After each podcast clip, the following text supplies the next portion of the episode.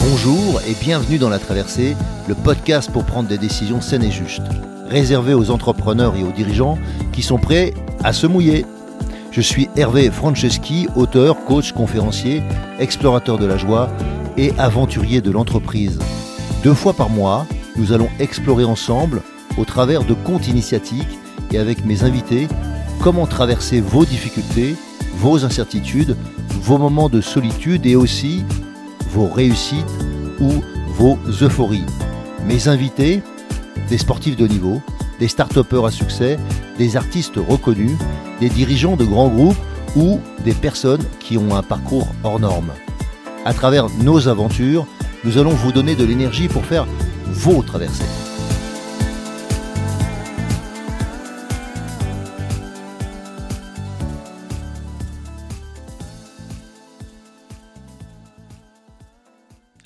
Très heureux, très heureux de vous retrouver aujourd'hui dans le débriefing de l'émission que nous avons fait avec Michel Decouste. Michel, euh, grande exploratrice de l'humain et de, la planète, on pourrait dire. elle nous propose en fait euh, plusieurs euh, leçons, enfin, je, en tout cas, qui me sont apparues comme des leçons.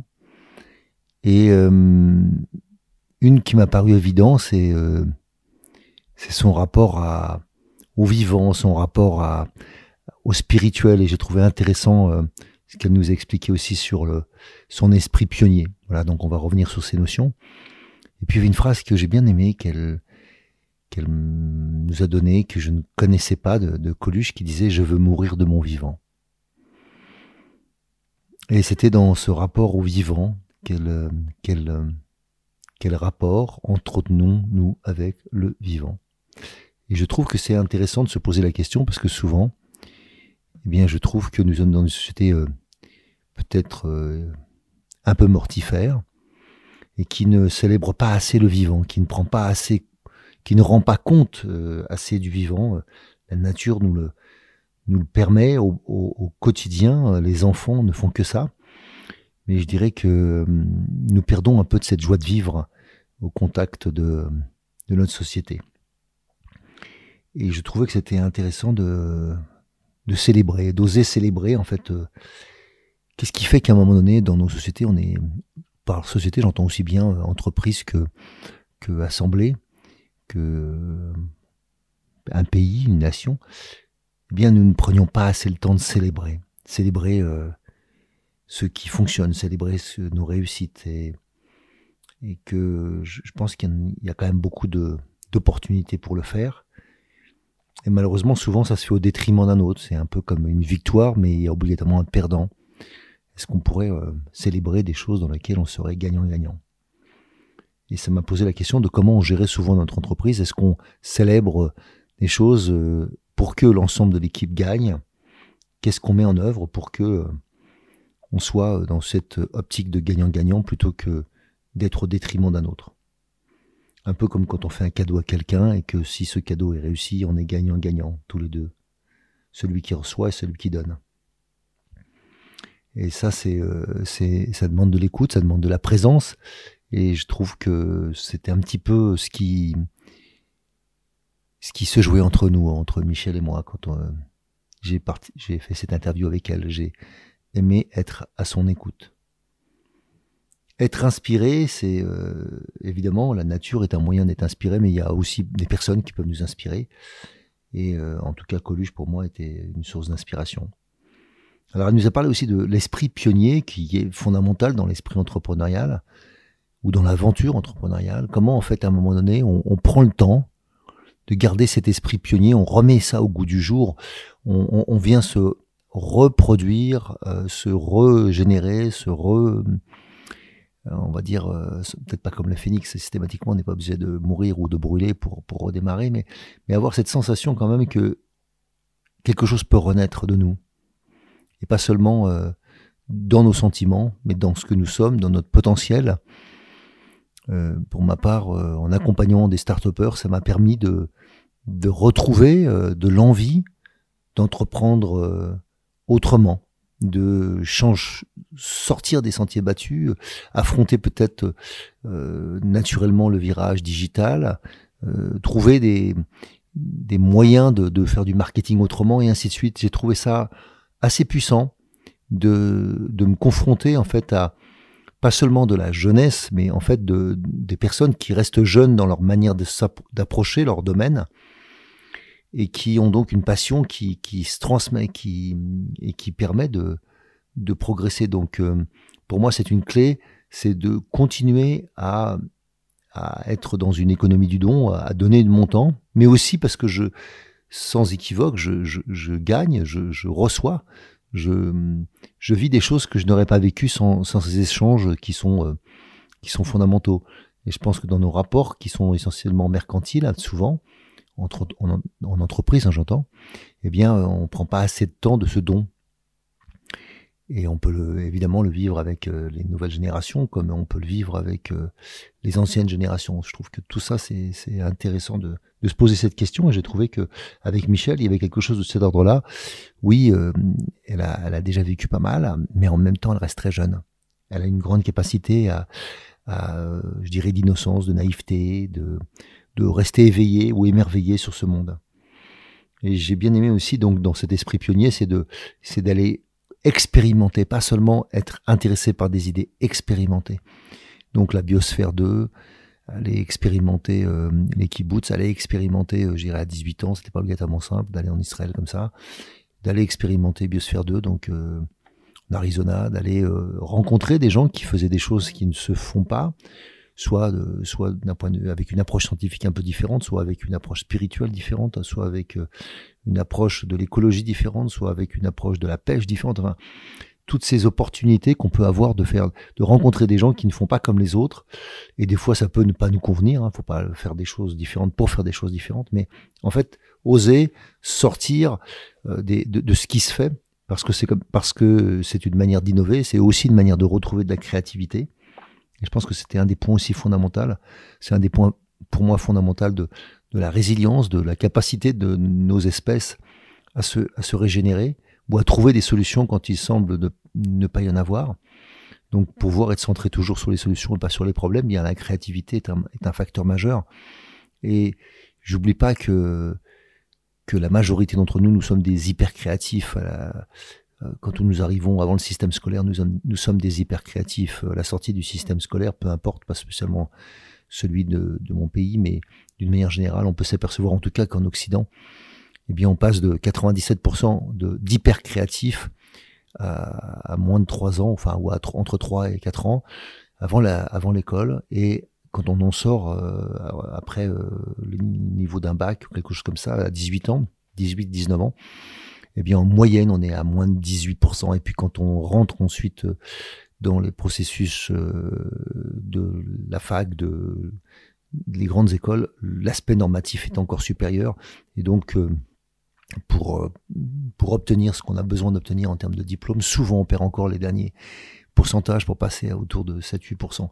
Donc, euh, comment on passe de 87%, de 97% même à 7 ou 8%, c'est pas important. C'est le côté normatif, c'est le fait qu'on a besoin aussi d'appartenir à un clan ou d'appartenir à un groupe et de se sentir accepté et pas rejeté. Mais en même temps, euh, ça peut être intéressant de se dire, ok, quand on a trouvé sa voie, qu'on n'ait pas besoin de suivre des des voies qui sont tracées pour les autres et pas pour nous. Et donc, euh, voilà, personne ne fait partie de la moyenne. Personne n'est la moyenne. On peut être dans la moyenne, mais nous ne sommes pas moyens. Et donc, euh, ce qui est intéressant, c'est d'aller essayer de retrouver sa voie, retrouver sa, place. Et, pour ça, la créativité est un moyen extraordinaire. Et on est tous des hyper créatifs. Il suffit juste de le, de le, de le remettre en place. Et je me suis aperçu que j'avais pu redécouvrir ça il y a une, il y a une vingtaine d'années, de redevenir un hyper créatif. Je pense que j'étais resté créatif, mais j'étais pas du tout un hyper créatif. Alors qu'aujourd'hui, on m'appelle pour mon hyper créativité.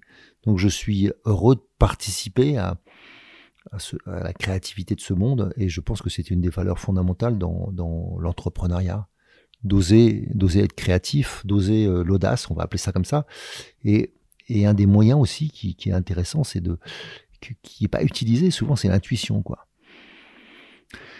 Parce qu'en fait, euh, souvent, y ça peut paraître euh, un peu un peu surfait, je sais pas comment dire autrement, de croire qu'en fait les, bonnes idées ne, viendraient que, que de l'intérieur, alors qu'en fait elles viennent souvent de l'extérieur. Et donc si on veut saisir les opportunités de la vie, il faut souvent passer le nez en l'air. Il faut souvent regarder à, l'extérieur de là où regardent les gens. Moi j'aime bien se faire cet exercice et quand je trouve pas, je marche et j'utilise les trois visions possibles. Je, marche à la, en regardant mes pieds. Donc je suis naturellement plus dans mes pensées, dans mon ressenti. je garde l'idée que j'avais, que je recherche. La deuxième chose, après, je, marche euh, à, vue de, à vue d'homme, et donc euh, je regarde en face de moi. Et je refais, par exemple, le tour de mon pâté de maison euh, ou de l'immeuble auquel je, dans lequel je, je, suis. Et puis la troisième vision, c'est celle qui est en l'air. Donc je regarde en fait la rue autrement si je suis dans une ville ou bien si jamais je, suis à la campagne et je regarde la cime des arbres je regarde en l'air voir carrément le, le, le, ciel et avec ces trois visions différentes en fait souvent j'ai de la créativité qui revient j'ai des réponses qui me viennent souvent euh, on pourrait dire que tout à l'heure je disais que c'était en fait euh, il fallait avoir du nez. Ben là j'en dirais que l'opportunité en fait aussi vous passe sous le nez.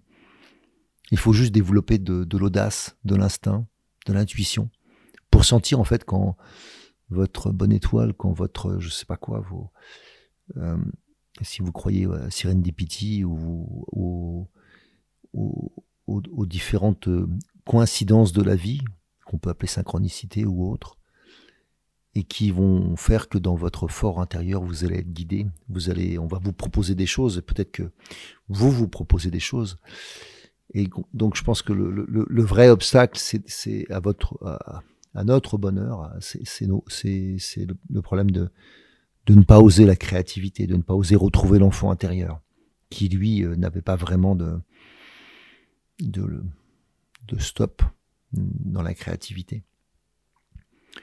Et donc euh, quand on parle de, créativité, on peut parler d'opportunité en fait de la vie. On peut partir aussi du fait que oui, il y a des risques opportunités et risques ne sont que les deux facettes de, la même pièce. Et donc, euh, on peut avoir une aversion au risque. Et j'ai l'impression que dans beaucoup de situations aujourd'hui, on est systématiquement, euh, je dirais, dans ceinture et bretelles, on est toujours en train de se protéger de tout. Et alors que l'insécurité fait partie de la vie.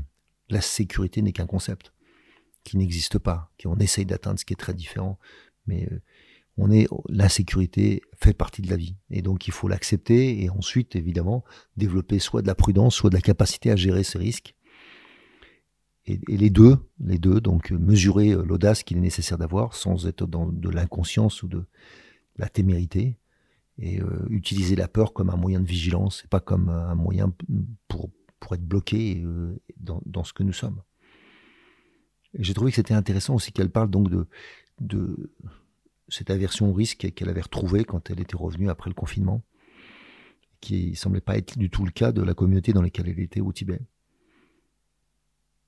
Et un point qui m'a paru aussi intéressant et, sur lequel je, voulais revenir, c'est euh, cette capacité de d'être connecté au réel et pas seulement au virtuel connecté au réel et pas seulement au virtuel, parce que je pense qu'on est dans, dans, un danger qui est que aujourd'hui, eh bien, euh, évidemment, tout le monde virtuel a pris une place énorme. Les réseaux sociaux sont presque du virtuel. Et donc, en conséquence, on, finit par euh, être euh, influencé par des choses qui ne sont pas réelles. Je dis pas qu'elles ne sont pas réelles du tout, mais elles ne sont pas fait sur des choses réelles. C'est des commentaires de commentaires de commentaires. En conséquence, on est très loin de la réalité. On est sur des hypothèses, d'hypothèses, d'hypothèses.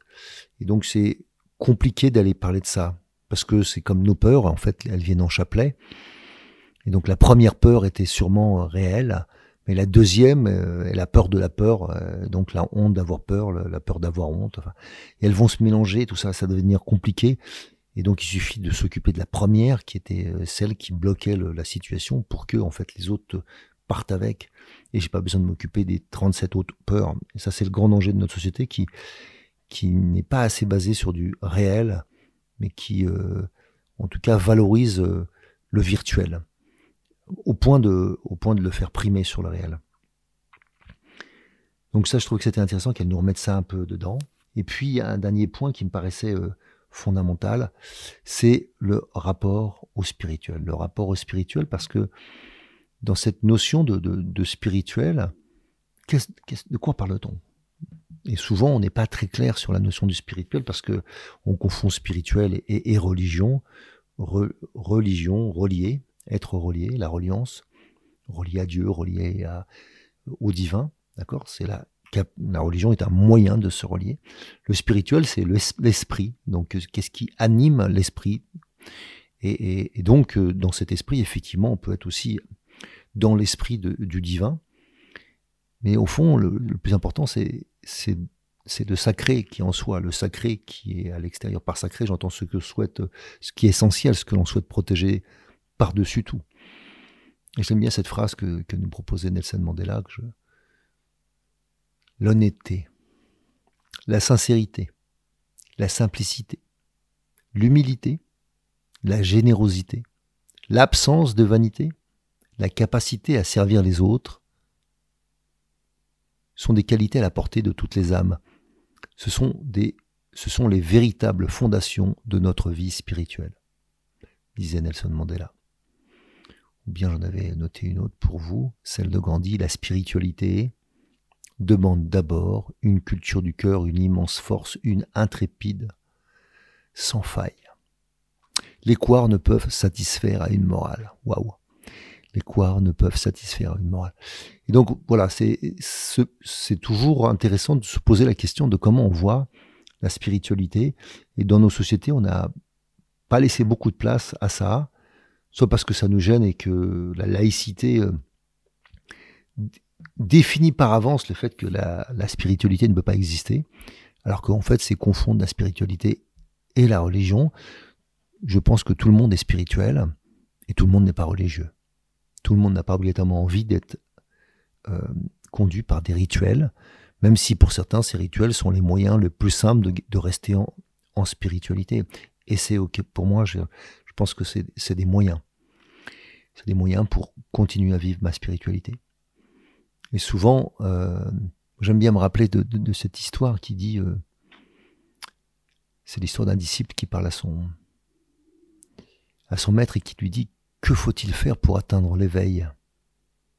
Il parle évidemment d'éveil spirituel. Alors le maître lui répond, eh bien trois choses, trois choses seulement. Pratiquer, pratiquer et encore pratiquer. Alors pourquoi Pourquoi il suffirait de pratiquer? Parce que c'est dans la pratique que les choses naissent.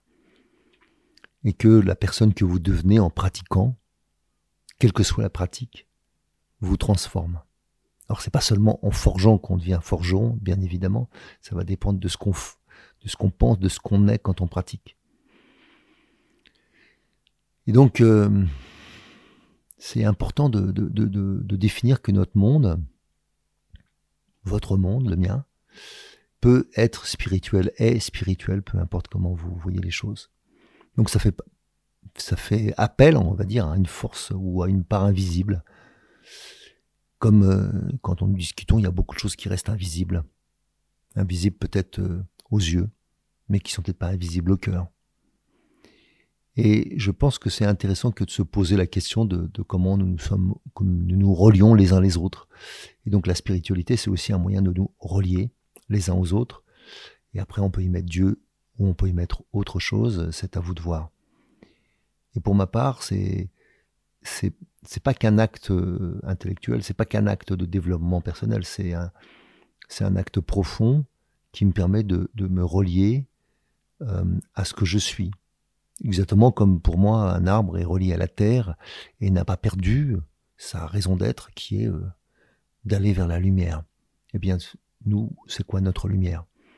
Et en tant qu'entrepreneur, je pense que si euh, tout ce que nous faisons n'a pas de spiritualité, je pense que nous ne sommes pas vraiment au service de notre mission, de notre euh, raison d'être, la raison d'être de notre entreprise, peu importe que ce soit une société de service ou pas.